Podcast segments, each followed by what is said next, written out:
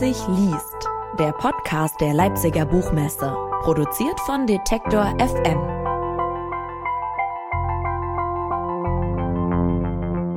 Zwanzig Jahre lang hat der globale Westen versucht, Afghanistan zu einem starken und demokratischen Land zu machen. Wie sehr der Westen an diesem Anspruch gescheitert ist, das hat sich gezeigt, als die internationalen Truppen sich im vergangenen Jahr zurückgezogen haben aus dem Land.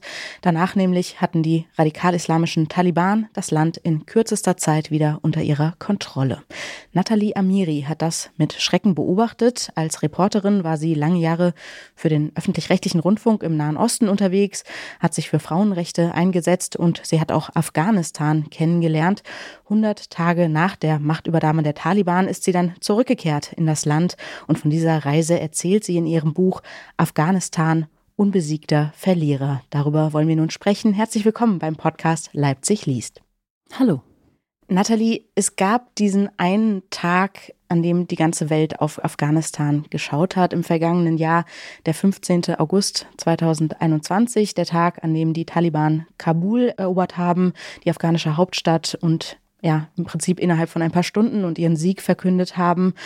Wie hast du diesen Tag erlebt? Ich war für die ARD, für den ARD Weltspiegel kurz zuvor in Venedig, zwei, drei Tage vorher und wollte mal eine schöne, positive Flüchtlingsgeschichte machen und traf mich mit einem Afghanen, der sehr erfolgreich geworden ist in Venedig und drei Restaurants besitzt und ein fast schon Italiener wurde, der pfeifend durch die Gassen Venedigs ging und sehr gut gelaunt war und jeden grüßte. Und wir saßen dann in seinem Boot und fuhren durch die Kanäle. Und dann sagte ich zu ihm, sag mal, die Taliban rücken auf die Hauptstadt immer näher. Wie geht's dir damit? Wie geht's dir damit, wenn du an Afghanistan denkst? Und er versuchte sich noch am Anfang zu zusammenzureißen. Und dann brach er in Tränen aus und sagte, es ist so schrecklich, das Land wird wieder zusammenbrechen und meine Schwester ist dort und ich schaffe es nicht, sie zu bewegen, zu kommen. Und ich mache mir solche Sorgen um sie. Sie ist eine starke Frau, die aber den Mund viel zu weit aufgemacht hat hm. in letzter Zeit. Und die Taliban werden sie einkassieren. Sie werden sie verhaften. Und daraufhin trat ich mit Sahar, seiner Schwester, in Kontakt. Er bat mich, sie zu überreden, dass sie kommt nach Europa. Und ich sprach mit ihr und dadurch erlebte ich im Grunde genommen diese Tage vor dem Sturz Kabuls 24 Stunden jede Minute mit. Und zwei Tage vorher dachte ich mir, all diese Frauen wie Sahar haben gar keine Möglichkeit zu fliehen, weil sie ja gar kein Visum haben. Und sie sind auch keine deutschen Ortskräfte gewesen. Sie waren aber Frauen, die ihren Kopf hingehalten haben für unsere westlichen Werte, die sich stark gemacht haben für Frauenrechte, die aber jetzt den Taliban ausgeliefert sind. Also sagte ich, ich muss diesen Frauen helfen und wir setzten eine Liste von über 70 Frauen zusammen mit ihren Kernfamilien und ich reichte einen Tag vor der Machtübernahme der Taliban diese Liste ans Innenministerium, ans deutsche Innenministerium ein und sagte, ihr müsst was tun.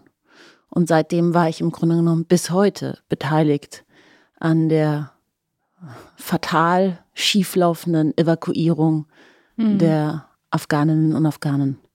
Man kann das im Buch auch sehr schön nachvollziehen. Also schön ist es nicht, aber sehr gut kann man es nachvollziehen, ähm, weil du berichtest von dem Nachrichtenverlauf mit verschiedenen Beteiligten, die irgendwie versuchen zu helfen, irgendwie auch immer, niemand weiß so richtig, wer zuständig ist, die sich auch enttäuscht zeigen und beschämt, dass sie nichts tun können, weil es die Bundesregierung einfach nicht geschafft hat, diese Unterstützerinnen oder auch Aktivistinnen aus dem Land zu bringen, sicher. Was ist da schiefgelaufen? Alles, was schieflaufen konnte. Es gab keine Koordination. Ähm, Bundesinnenministerium, Verteidigungsministerium und Auswärtiges Amt waren nicht koordiniert. Es gab keine Ansprechpartner vor Ort. Sie haben die Zuständigkeiten sich permanent gegenseitig, ja, gegenseitig zugeschoben und keiner war ansprechbar. Und dieses Protokoll ist im Buch, glaube ich, über 30 Seiten. Wir haben es im Hörbuch, das Buch habe ich selber auch vertont, mit verschiedenen Rollen eingesprochen. Mhm. Und es ist wirklich, also wenn man sich das anhört, ist man danach auch Unbeteiligte, die vielleicht davon gar nicht so sehr wussten, wirklich in einem Stockszustand und sind einfach entgeistert über so viel Unprofessionalität. Und ich meine, es gibt jetzt einen Untersuchungsausschuss. Es wird der erste der neuen Bundesregierung sein und da wird der Afghanistan-Abzug, aber auch die Afghanistan-Invasion und die Afghanistan-Mission ähm, besprochen werden und untersucht werden, was alles falsch lief. Und ich glaube, dieser Untersuchungsausschuss wird sehr, sehr viel zusammenbringen. Hm. Also ich kann das nur bestätigen, auch beim Lesen lässt das einen so ein bisschen fassungslos zurück, ähm, dieses Ausmaß an alles geht schief und niemand fühlt sich zuständig. Ähm, ich will mit dir auch nochmal zu sprechen kommen auf die Rolle des Westens während des Afghanistan-Einsatzes und nach diesem Abzug, ähm, würde aber jetzt gerne erstmal auf deine Reise nach der Machtübernahme der Taliban zu sprechen kommen. Du warst ja schon vorher in Afghanistan unterwegs und ich kann mir vorstellen, dass das sehr unterschiedliche Eindrücke waren, die du auf diesen Reisen damals und dann jetzt auf deiner jüngsten Reise gewonnen hast von dem Land. Vielleicht kannst du diese Unterschiede mal beschreiben. Wie hat sich das Land da verändert, wenn du ankommst, wenn du durchs Land reist? Inwiefern ist das anders als vorher? Für das, was ich jetzt sage, muss man sehr weit sein im Kopf, um das zu verstehen, was ich sage, weil man es nicht so sich vorstellt, wie es ist.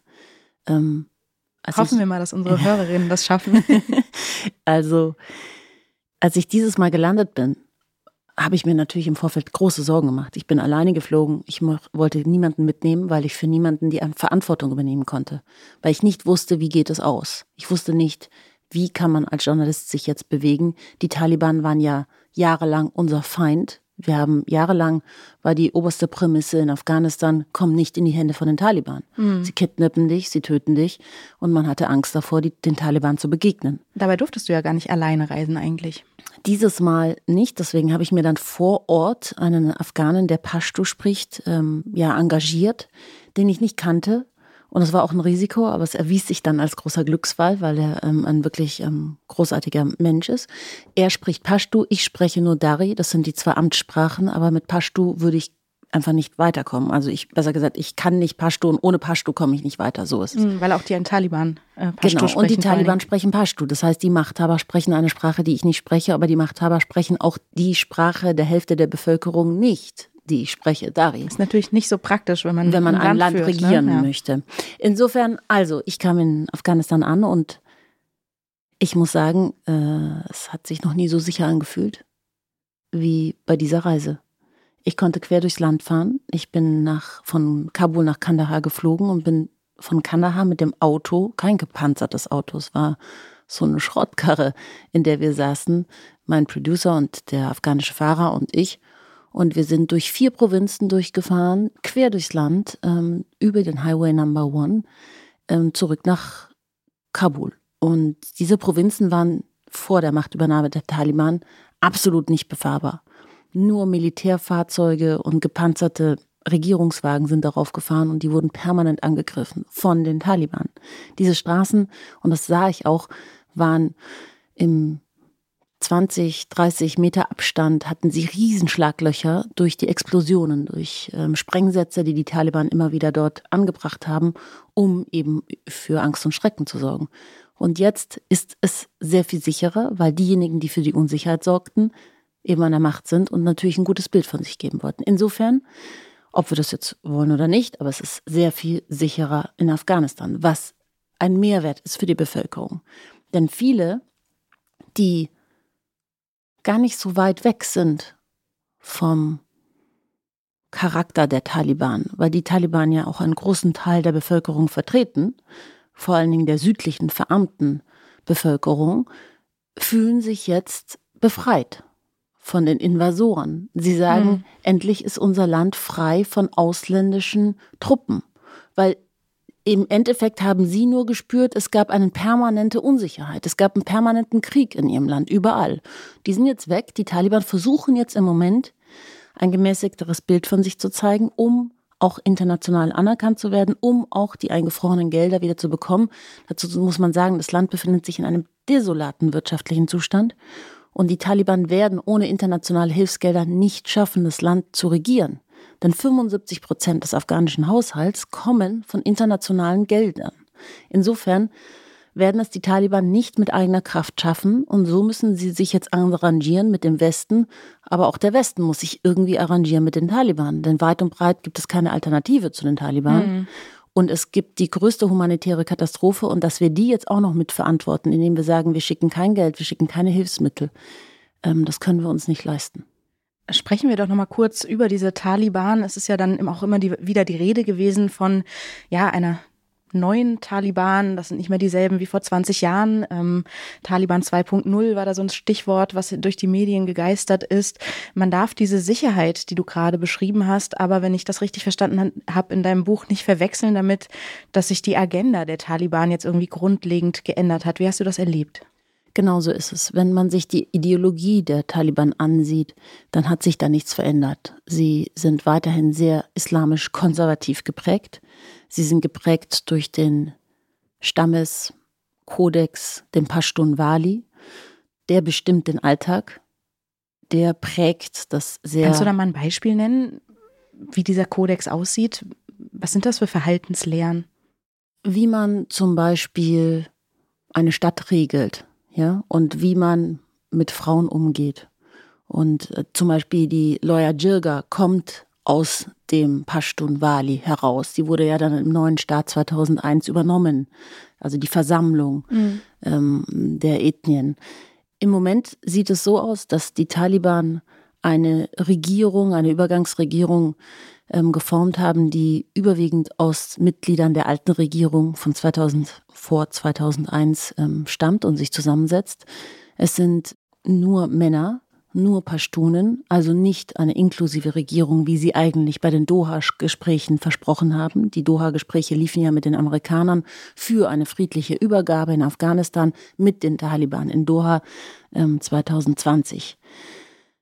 Die Ideologie ist dieselbe geblieben. Wenn ich egal wo, ob in Kandahar oder in Kabul. Ich, in Kabul habe ich mit dem Taliban-Sprecher Sabiolo Mujahid gesprochen, der ja zu der gemäßigteren Taliban-Gruppe gehört.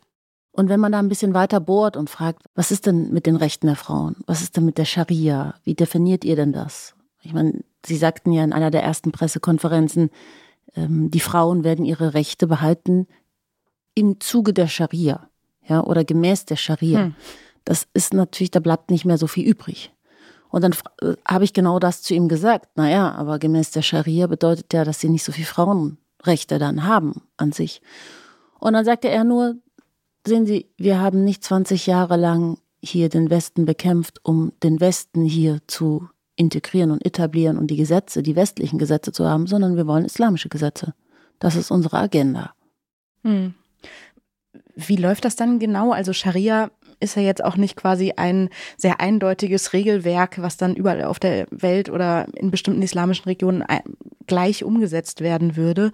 Ähm, welche Form der Scharia wird denn da angewandt von den Taliban? Das ist die große Frage, denn bisher haben sie sich noch nicht klar bekannt. Es gibt auch noch keine Verfassung und sie lassen das alles so ein bisschen im Dunkeln, um auch nicht ihr wahres Gesicht zu zeigen, sagen sehr viele gerade Rechtsaktivisten aus der Zivilgesellschaft. Sie sagen, sie zeigen noch nicht ihr wahres Gesicht, sie wollen sich noch nicht zu einer Verfassung bekennen, zu der sie dann stehen müssten.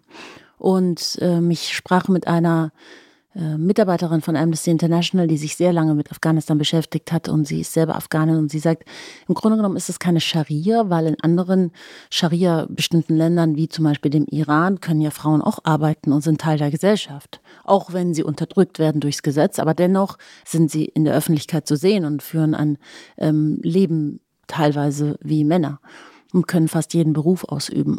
Aber in Afghanistan scheint es eine Scharia made by Taliban zu sein. Und das ist eben dieses Vermixen von Pashtun Wali, dem Stammeskodex und der Scharia und dem Islam. Und da weiß man einfach noch nicht, in welche Richtung geht es. Welche mhm. Form der Politik wollen die Taliban führen? Sie müssen sich jetzt langsam bekennen, aber im Moment ist es noch nicht so dass man da schlau wird daraus. Es mhm. ist nicht transparent.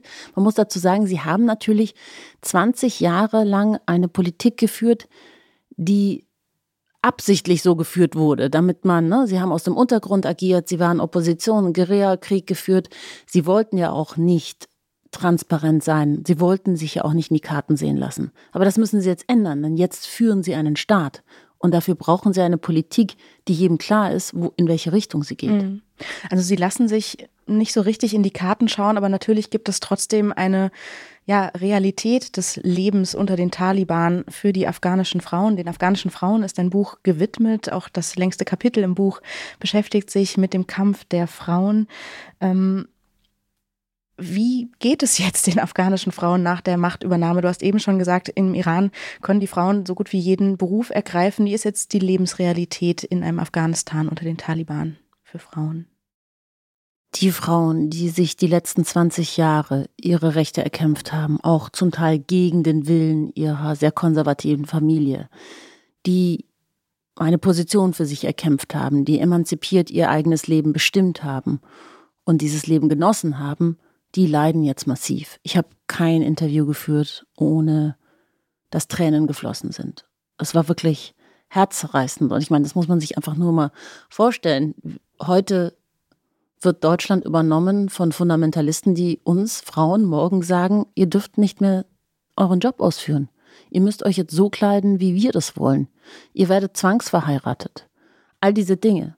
Es ist so weit weg, dass man sich ehrlich gesagt ich scheitere ein bisschen daran, mir das vorzustellen gerade. Weil es wirklich absurd ist. Du wirst zurückkatapultiert ins Mittelalter. Und diese Frauen haben ja gelebt wie wir. Diese Frauen, mit denen wir zu tun hatten, muss ich auch sagen. Großteil der Frauen haben überhaupt nie diese Rechte wahrnehmen können, weil sie immer noch dominiert wurden von der Familie, von ihren Ehemännern, von ihren Brüdern, von ihren Cousins. Und all die Männer, die jahrelang nicht das Recht hatten, die Frauen, die sich den Mut zusammengenommen haben und die Freiheit zu erkämpfen, die nicht das Recht hatten, den Frauen reinzureden, weil es eine Verfassung gab, die sie geschützt hat, weil es eine Regierung gab, die sie geschützt hat, weil es ein Frauenministerium gab, Frauenschutzhäuser, all diese Strukturen gab, damit Frauen sich geschützt fühlten, die gibt es nicht mehr. Und jetzt haben die Männer Aufwind bekommen. Und jetzt ist Payback Time. Es klingt äh, ja sehr gruselig die, die Taliban sind jetzt an der Macht, genau diese Taliban, die ja eigentlich als der Westen vor mittlerweile 21 Jahren angetreten ist, das Land zu befreien, die gestürzt werden sollten. Also im Prinzip ist nach 20 Jahren die Situation die, die das der Westen damals vorgefunden hat, plus das ganze Unheil, was zwischendrin noch angerichtet wurde. Du beschreibst in deinem Buch oder formulierst vielleicht auch ein bisschen den Vorwurf, dass dieser Afghanistan-Einsatz ein bisschen geleitet war von westlichen Vorstellungen, dass die Besonderheiten vor Ort nicht besonders gut erkannt wurden. Was hat der Westen nicht verstanden über Afghanistan? Der Westen hat nichts verstanden. Also ich beginne mein Buch mit dem sehr zynischen Satz, der in den sozialen Medien nach der Machtübernahme zirkulierte. Wenn du dich jemals unnütz fühlst, dann denk daran, dass es 20 Jahre brauchte, Billionen von US-Dollar und vier amerikanische Präsidenten, um die Taliban durch die Taliban zu ersetzen. Ich meine, unterm Strich ist nichts aber rausgekommen. Nur, dass jetzt unglaublich viele Menschen darunter leiden, weil sie die Freiheit und Frieden mal kurz gespürt haben. Und man ist nach Afghanistan reingegangen, in erster Linie die Amerikaner und dann gab es den Bündnisfall und wir sind mitgezogen mit dem ersten Ziel Rache für 9-11. Und danach gab es keine Strategie mehr. Es gab unglaublich viel Geld. Das floss und floss und floss. Dadurch schaffte man eines der korruptesten Systeme, eine der korruptesten Regierungen der Welt, weil Afghanistan mit diesem Geld gar nicht zurechtkam. So viele Mitarbeiter von NGOs und von Organisationen und Vereinen und Instituten sagten mir, unser größtes Problem war, dieses Geld irgendwie bis Jahresende auszugeben, damit die Bilanz stimmt. Die hatten richtig Stress, die waren richtig im Stress, dieses Geld auszugeben und dann wurden Projekte drei- und vierfach finanziert. Und das führte zu massiver Korruption.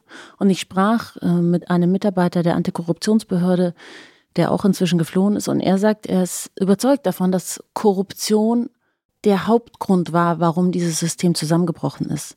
Denn die Rückendeckung der Bevölkerung hat gefehlt, dass die Regierung und auch die internationale Staatengemeinschaft noch irgendein Ansehen hatte.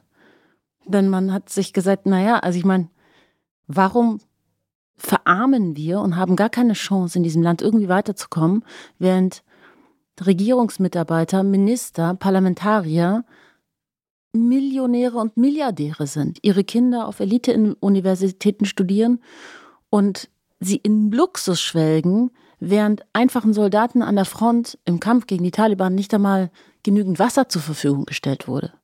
Man kam, um ein Militär aufzubauen in Afghanistan, mit PowerPoint-Präsentationen aus Amerika an und versuchte, afghanische Soldaten, die zum großen Teil Analphabeten waren, 70 bis 80 Prozent, mit PowerPoint-Präsentationen Angriffsmethoden zu erklären. Ich meine, hm. man hat nie gesehen, wo man eigentlich ist. Man hat sich das Land weder kulturell ange angesehen, noch hat man verstanden diesen Vielvölkerstaat, der sehr viel, der sehr komplex ist und sehr kompliziert ist, so einen Staat auch zu führen und überhaupt eine Nation Building, wie man ja immer gesagt hat, da zu etablieren. Und man hat auch geografisch das Land unterschätzt und das hätte man nicht tun müssen, denn es gab ja schon vorher Invasoren wie die Briten und die Russen, die auch an Afghanistan gescheitert sind. Hm. Würdest du dann sagen, die Unterstützung, die die Taliban gerade erfahren aus der afghanischen Bevölkerung, aus Teilen der afghanischen Bevölkerung, vor allen Dingen aus dem pashtunischen Teil, dass das gar nicht so sehr sich aus, sage ich mal, religiösem Fanatismus oder sowas speist, sondern eigentlich so einer gewissen inneren Logik folgt, weil diese Menschen tatsächlich unter den Taliban einfach ein besseres Leben haben als vorher? Seit Machtübernahme der Taliban ist die Korruption massiv zurückgegangen die Straßen, wie ich ja schon beschrieben habe, sind extrem sicher geworden. Und zum ersten Mal ist Afghanistan alle 34 Provinzen vereint unter einer Regierung. Das ist klar auf der Habenseite. Und das wird den Taliban hoch angerechnet.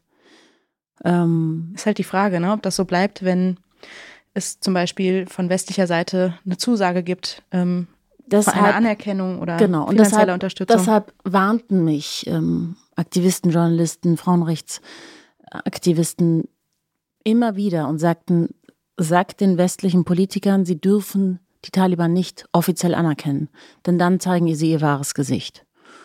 Die Frage ist, wie man da auf Dauer damit umgeht. Und diese Frage kann ich noch nicht beantworten. Hm. Wir wollen gleich am Schluss nochmal versuchen, so eine Art von vorsichtig optimistischem Ausblick zu wagen. Vorher würde ich gerne nochmal auf diese Gelder zu sprechen kommen, über die du gesprochen hast, die da versickert sind. Die sind ja nie wirklich dort angekommen, wo sie tatsächlich hätten eingesetzt werden sollen. Also Straßen, Schulen, Krankenhäuser sollten gebaut werden, wurden nicht gebaut oder in einem wahnsinnig schlechten Zustand. Hätte da irgendeine andere Form von Hilfe besser gegriffen? Also vielleicht weniger dieses Konzept Hilfe zur Selbsthilfe und mehr ähm, sozusagen direkt dort aufbauen vor Ort? Direkt dort aufbauen, das Land verstehen, die Strukturen, die vorhanden sind, nehmen und da rein etwas etablieren, etwas aufbauen mit den vorhandenen Strukturen. Ich meine, das lief immer falsch mit unwissenden Leuten von außen, die dann an der Nase herumgeführt worden sind von findigen Afghanen, die sich die Gelder einverleibt haben. Ich meine, man hat zum Beispiel gab es das Kaschmir-Ziegen-Projekt. Man wollte die Kaschmir-Ziegen-Produktion anfeuern in Afghanistan, hat deshalb neun Kaschmir-Ziegen aus Italien importiert, die Frau, die das Ganze betreuen sollte, eine Afghanin, sagte, das wird nicht funktionieren mit der Kreuzung, das geht nicht, wir brauchen dafür mehr Zeit. Man hatte also diese Kaschmirziegen sollten mit afghanischen Ziegen gekreuzt werden, um dort die Kaschmirproduktion aufzubauen. Genau. Und die Frau behielt recht. Die Kaschmirziegen, die neuen aus Italien, starben alle. Die Kreuzungen auch. Und das Ganze kostete 6 Millionen Dollar.